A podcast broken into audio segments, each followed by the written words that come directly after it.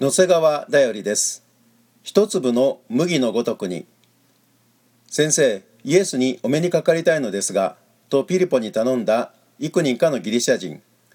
彼らも杉越の祭りでエルサレムに登ってきていたのです。ピリポとアンデレから報告を受けたイエスは彼らに答えて言われました。人の子が栄光を受けるその時が来ました。誠に誠にあなた方に告げます。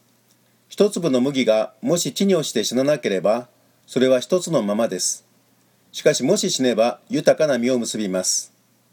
自分の命を愛する者はそれを失いこの世でその命を憎む者はそれを保って永遠の命に至るのです。ヨハネの福音書12章24節から25節。主イエスはあなたのためにも十字架で死なれたのです。一粒の麦として。